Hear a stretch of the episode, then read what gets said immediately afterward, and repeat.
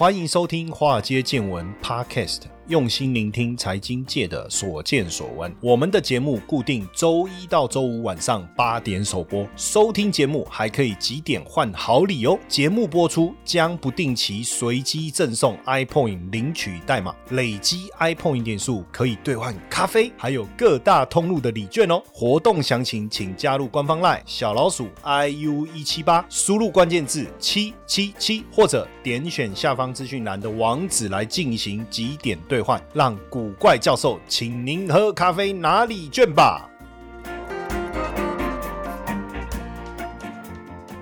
股票市场千奇百怪，见怪不怪。大家好，我是古怪教授谢承彦。呃，大家有在追剧吗？呃，其实我还蛮喜欢追韩剧的哈。呃，我我我我我我也不知道为什么，就觉得韩剧是就就蛮好追的啦。就是有时候欲罢不能哦。那前一段时间我就追了这个这个非常律师哈，我就追了非常律师。那追完以后呢，最近又在追这个蚂蚁在燃烧。啊，这个蚂蚁在燃烧到底？是在是在谈什么？哈，蚂蚁在燃烧呢？这个是有一点像那种过去港剧在讲这个散户港剧，不是以前最经典是什么？就是那个大时代嘛，有没有？那韩国最近也出现以股市为主轴的剧啊，不过它比较偏喜剧哦，里面有一些就是那个那个节奏，其实我觉得就是我是觉得他在描述那里面那几个散户哦，他们投资股票的心境哦，我我是觉得蛮有趣的哦，大家可以看一看。但是它的节奏，我是觉得 有真的是蛮比较偏喜剧啊，节奏感稍微慢了一点，但但确实是蛮有趣的。那每一集的彩蛋都会有一些讲解股票的知识，比如说在在那个社群上面呢，一开始我我觉得最有趣是一开始哦，就是人家跟他讲那个内线。然后就买了股票，真的一下就大赚，然后开心的要命的那个女主角，后来没多久大跌，哇，她快疯了。本来要结婚，跟男朋友结婚的钱、买房的钱都没了，结果她朋友都没卖啊，结果股股票很快就涨了，她就气得要死，这样整天的心情就被这个股价的涨跌带来带去。然后她妈妈也跟她说，就说找男朋友，她就是她带她去，她妈妈以为那个她一个邻居是她男朋友，就跟那个男的说。你你不可以炒股哦，你要跟我女儿在一起，不可以炒股这样，就他们觉得炒股还是不好的，但这他就不管嘛，这个女主角就不管，然后还去参加了一个那个股友社，他们叫什么会？我们叫股友社哈，类似这样，要教他们这个老师哦，就大家一起在那里学习，结果是一个十一岁的小朋友啊，超好笑的，他说哈，你会炒股？哦，这样。哎，当然，这这个蛮讽刺的哈，就是说我我觉得这个安排好像有一点，就是说少年股神哦的这种角色。那当然里面也教大家怎么选股票哦，这个每一集都有一些些彩蛋的亮点。那过去其实为什么突然要讲这个哦？因为之前我不知道大家有没有看过，就是那个鱿鱼游戏哦，这里面。当时这个鱿鱼游戏就在评论这个韩韩国社会这种底层的这个痛苦，然后负债的一个状况哦，反映出这个这个韩国的这种贫富差距的这种落差。那确实，这个韩国这疫情以来啊，经济活动受阻，失业问题的扩大，大家对贷款的需求是急剧的一个攀升。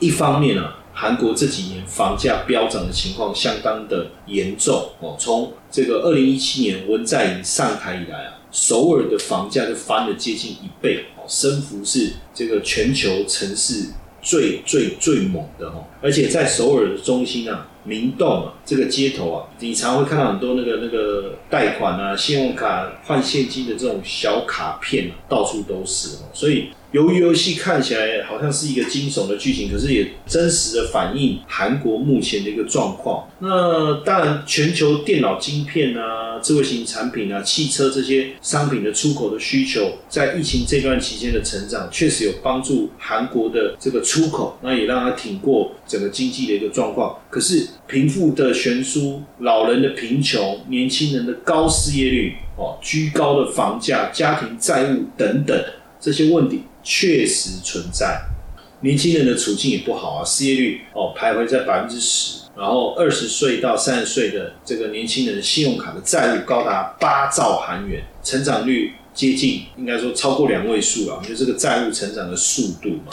所以贫穷、负债、破产在韩国的社会当中形成了很多的一个问题哦，包括暴力的问题、诈欺的问题、自杀等等这些问题。所以你看这个鱿鱼游戏说不是你死就是我亡，你你其实日常生活根本就已经是在玩鱿鱼游戏了嘛。所以为什么炒股就形成了这个现在年轻人哦？的一个新的一个机会，不止炒股啦，还包括炒币呀，哈，炒币。那其实很多到韩国短期交流、打工或是在韩国租屋的，应该有听过。韩国有一种租居住的房屋叫考试院，哦，叫考试院。他帮这个租客提供一间套房，但是这个空间不大，哦，空间不大。呃，麻雀虽小，哦，一应俱全了哈。里面有睡床、有书桌、有衣柜，也有这个这个独立厕所。独立厕所，你要更便宜，那你就是要共享空间哦，共享空间。考试院机就很像，呃，我们南洋街好像附近也有提供类似这种给考生要准备考试的哈，有没有？考大学重考生啊，还是这个要考公务人员啊？以前我们还有那种 K 书中心，有没有？我不知道现在还有没有了，因为很久没有没有在南洋街混了哈。以前有 K 书中心，后来还有那种那种住宿的，提供你住宿，你在那边 K 书住宿这样。因为很多可能中南部的学生北上来准备考考试嘛。哦那就住在这种小间的，就很像他们讲说这个韩国这个考试院啊，哦，那反正他住的地方也提供给你鸡蛋啊、泡菜啊、哦米白饭啊等等，那价钱便宜嘛，哦，所以一般的学生或低收入户也都住得起。那还有一种这种 one room 的哦，one room 的这种开放式的套房。那为什么大家去住这个考试院？因为一般如果你去租房子哦，你租合约。你要付高额的保证金，在韩国是这样，在韩国是这样。可是像考试院就不用了，也比较有弹性哦。只是说居住环境好像相对来讲是不是就比较没有那么好哦？那当然，在首尔确实它的房屋租赁市场相当多元化，可以满足各各种人士的一个需求哦，各种人士的需求。买房确实有很大的一个难度。那在这个这个韩国访问，很多人就是呃六成未婚的男性跟女性啊。当然，大家觉得说这个适婚的年龄是三十到四三十四岁，但最主要还是要房子嘛。所以很多人的这个这个负债还是来自于房贷，这个跟台湾似乎也是蛮像的哦，也是蛮像的。不过在韩国现在就是房价上升的幅度非常非常的惊人哦。那像在首尔哦，这个集结的。这个全韩国顶尖的商业巨头啦、科研机构啦，还有一流的学府，来自这些釜山啊、大邱啊、仁川啊、光州还是蔚山的年轻人，都来首尔要读书或找工作的这个机会。那首尔的这个这个面积呢，可能占这个韩国。一点点，但是却集结了大量的这个工作的人口，所以当然这个房价才会居高不下哦，房价才会居高不下。那从这个二零一七年呢，我就看这个资料统计啊，当然最新的你要去找我就没有，我就借用它。从二零一七年统计到二零二零年哦，这样子的一个期间哦，首尔的涨幅竟然高达五十二趴，所以很多人说到现在应该涨一倍哦，我觉得应该是有哦。然后釜山是涨一点七，大邱是涨十四，将近十五趴，仁川是涨超过十二趴。光州涨二十几趴，大田涨了三十几趴，就几年的时间哦，三年的时间哦，出现这么大惊人的一个涨幅哦，所以房地产价格的高涨，真的给这个，我觉得给给当地人带来真的很大的一个压力耶，很大的压力耶，对不对？而且首尔的这个房价的升幅哦，竟然打败这个米兰、巴黎、伦敦。洛杉矶、上海跟纽约哦，那当然，新冠疫情是不是首尔房价上涨的元凶？这个部分，因为这个放松宽松货币政策、调降利率，那有能力的人当然透过房贷来买房，但也催生了这个房市价格的一个上涨，这当然也是一个其中的一个因素。那另外一个，当然在这个这个韩国哦。租屋的方式哦，就是一种叫月那个字我也不知道怎么念哦，然后就是预付押金，然后按月缴租；一种是押金交给业主，然后呢，这个退租的时候可以全额领回。当然也是一种租赁的方式。如果在租约一开始先支付相当于楼价五成哦的这种租金哦，确实是蛮可观的哦，蛮可观的，等于你业主。在租约一开始你就可以获得房东啊，就可以获得一笔可观的金额，然后租期内你又可以去运用，这个是不是也是沦为这个炒房的这种？原因呢？哦，当然，另外一个，另外一个啊，就是在韩国也是哦，就是房地产啊，哦，这些都高度集中在集团的手上，高度集中在少数集团的手上，基本上就三星、LG 大概这几个嘛，对不对？哦，所以这些商业巨擘垄断了这些产业，所以其实经济结构定型以后，财阀已经大到不能倒。你看这一次的这个比债的。对不对？哦，关了，马上叫他出来，想办法解决这些问题啊！所以对年轻人来讲呢，既然没有办法，你看那个电影《寄生上流》，大家有看过有没有？那那部电影，我一开始我其实不太懂为什么片名叫《寄生上流》，原来就是有钱人，我原本很贫穷，然后我在有钱人家找到一份工作，我把所有的亲朋友全全部找到他们家来。当司机的当司机，当家教当家教，然后甚至想办法住在这个这个家里当佣人啊，当什么都都都有。那部片大家去看，大概就更能理解，就是说。在韩国这种贫富差距的严重性，那也因为这样子，那年轻人为了要快速致富，要翻转阶级，现在南韩有很多的散户去重压特斯拉的股票。从疫情爆发以来啊，持股的部分啊，韩国散户我持股的部分已经暴增了一百倍，合计超过一百五十亿美金。而且他们不是追高，他们是跌的时候就买，跌的时候就买。而且他们持有的特斯拉的股票已经超越了科技大亨甲骨文的创办人，甚至美国的基金公司。那为什么？就是因为贫富的差距，他们认为他们把这个股票就是一种寄托，不是投资，哎，也不是炒股，我觉得应该就是一种寄托，精神上的寄托。所以马斯克在南韩有一种神圣的地位，他们。会把自己称为特斯拉的信徒，然后呢，来表达自己的信念。那目前持股最大是马斯克哦，占了将近百分之十五。第二是这个全球散户哦，那第三是先锋集团，南韩散户排第七哦，很惊人哦，很惊人。甚至有这个这个南韩的这个投资人哦，他们把所有的房子全部卖掉去租房子，然后把钱全部投入在特斯拉身上，投入在特斯拉身上，因为他们认为。房地产这么贵，他们也不可能靠房地产致富。工作那么难找，这个职缺又那么少，好的职缺啊，好的职缺啦。那大部分百分之八十都是中小企业，然后的那些职缺都都都不是那么稳定或那么有那么好的收待遇啊。哦，所以大家就把心思放在哪里？放在这个特斯拉身上哦。那不止这样哦，很多人也把毕生的积蓄呢，就重压在比特币啊、加密货币啊。品一口好酒，搭配浓郁巧克力，层次交叠，刺激舌尖上的味蕾。邀大家一同来品好酒，聊威士忌的投资魅力。现场特别邀请威士忌投资达人，为大家分享年赚四十趴的投资故事。那我也将分享固定收益金融产品的投资心法。两个半小时的内容，含金量超高，不容错过。九月三十号晚上七点半到十点哦，古怪教授威士忌品酒。会报名限额十位，早鸟优惠价开放中，点选资讯栏网址立即报名，加入赖 OA 小老鼠 iu 一七八，输入关键字 ws。其实之前韩国有个新闻哦，在全全罗南道有一辆这个奥迪的汽车被打捞上来以后，里面。呃，就是有三具尸体，就是呃一对父母跟他的小朋友。为什么？因为原来是这个父亲啊，哦带着一家三口投海自尽哦。为什么？就是大家发现他之前在网络上一直在搜寻什么露娜币跟安眠药，因为露娜币之前在韩国非常受欢迎啊，所以这个父亲沉迷炒币啊。那但是没想到这个露娜币在两天二四十八小时的时间之内，从九十美金暴跌到。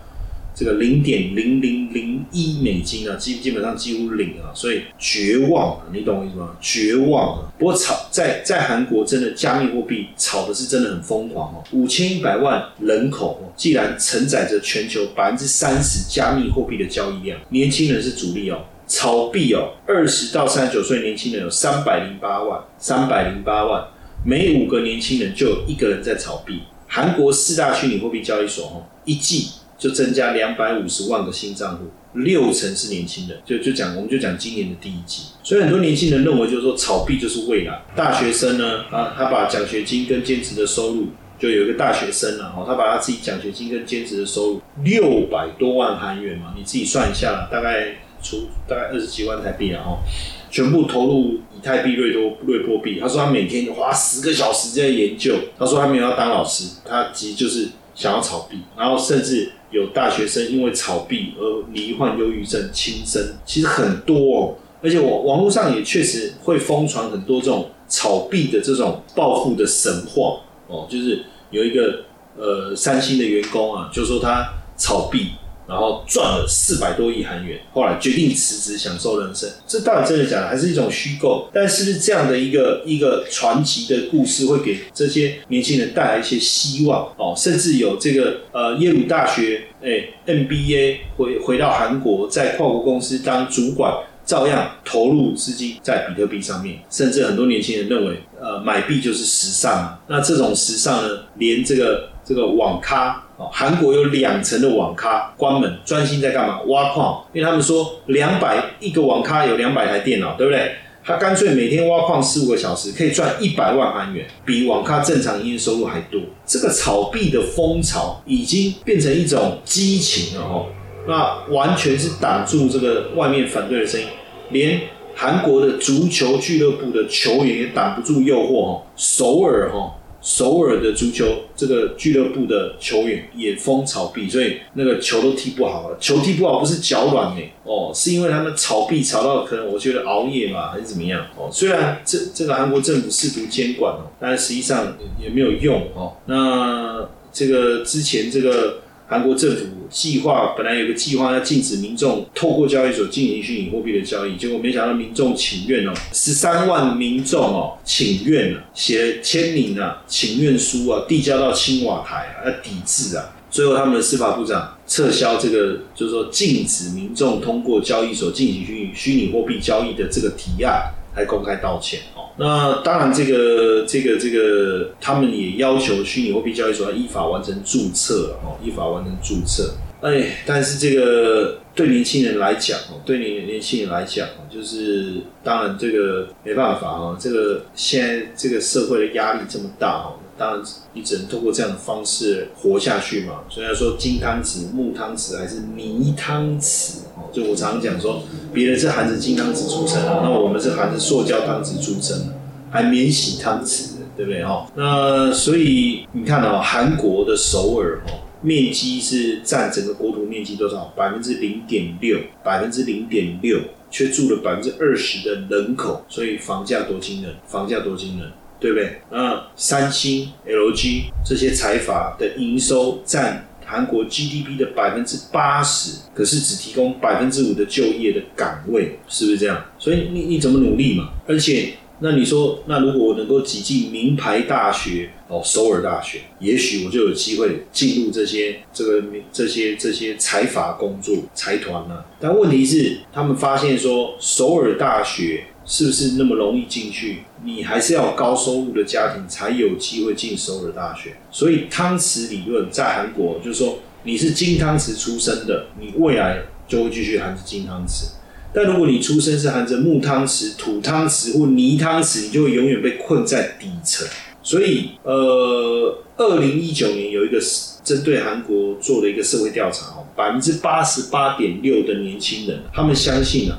父母的财富跟地位决定了子女的未来，阶层的跃升没有希望，所以虚拟币、特斯拉让年轻人觉得是一个机会，这就是一个能够这个很像那个那个魔豆有没有？我只要抓到了我那个绳索下来，我它出现了那个那个藤蔓啊，有没有往上？哦，我只要往上爬，我就可以去找到那个宝藏，对不对？就变成是这样，所以这个。这个环境是这样，不过一九九八年金融危机横扫亚洲，韩国当时也不能信哦，大家捐金子啊，不是金子，是金子，Gold G O L D 哦，捐了两百二十七吨哦，相当于国家一半的外汇储备。但是风暴过后，财阀的大楼屹立不倒，韩国的经济变成沙漏型的社会，就是下层越来越多，越来越多，你知道？在韩国有钱人夸的嘴脸，各位应该看过很多这种相关的韩国电影吧？那种有钱人的嘴脸实在是 看得很讨厌。二零一四年不是有个新闻吗？就是有一个航空公司的会长的女儿，因为不喜欢头等舱送夏威夷果的方式，在机场哦，让这个客机哦已经在滑行哦，返回登机口，然后叫空服人员给他下跪。甚至你看韩国的那种有没有帮主管撑伞的下属，有没有排一排帮主管撑伞啊？甚至什么这个财团操纵娱乐圈、破坏明星的新闻，能怎么办？对年轻人来讲怎么办？所以很多年轻人选择成为达官一代，随便了，豁然呢，就是什么都不管了，反正我就达官嘛，就是就是有一种这个就是这个这个这个怎么讲，想开的啦那种感觉哈。那很多年轻人称自己叫三抛一代，抛弃恋爱。抛弃结婚，抛弃生小孩，反正自己一个人一身轻，一代就是不是一代公主那个一代哦，一代就就只有我这一代的啦。那怎么办呢？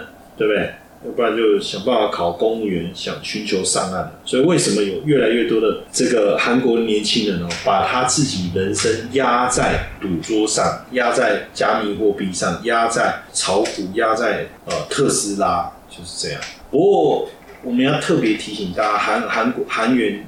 就今年贬的相相当的多，呃，会不会是一个经济的金丝雀呢？韩国就是韩国货币大幅贬值的背后，是不是会面临重大的挑战呢？因为韩国经济面临物价的飙升、汇率的大跌、贸易贸易逆差这三重打击哦，三重打击，那会不会带来什么样的一个影响呢？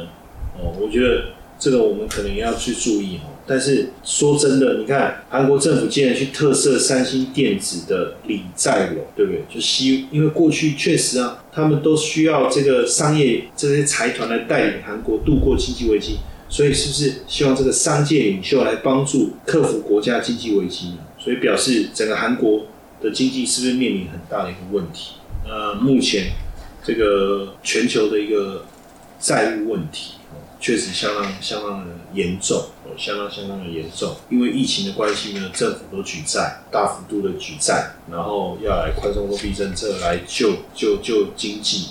那韩国现在的这个债务也很高，家庭债务高居三十七国之首。唉，所以《寄生上流》演的全家人像山顶洞人住在阴暗的地下室，是不是反映了南韩的现状？南韩家庭的债务跟 GDP 比，在三十七国当中高居第一名，家庭债务占韩国 GDP 一百零四点二，家庭债务大过经济规模的国家。由于游戏里面的台词说：“你们都是没有办法支付债务的人，很严重啊，很严重哦，不晓得。”韩国能不能挺得过？挺得过就没事，挺不过大家都有事。Hello，你知道吗？不用装矿机，不用大资金，也可以累积你自己的加密资产哦。币走族加密货币投资术，我们将在这堂免费课程中和你分享如何运用云端算力来累积属于你自己的加密资产。立刻加入官方 Line 小老鼠 iu 一七八，输入关键字 BCW，立刻取得这堂免费课程的资讯吧。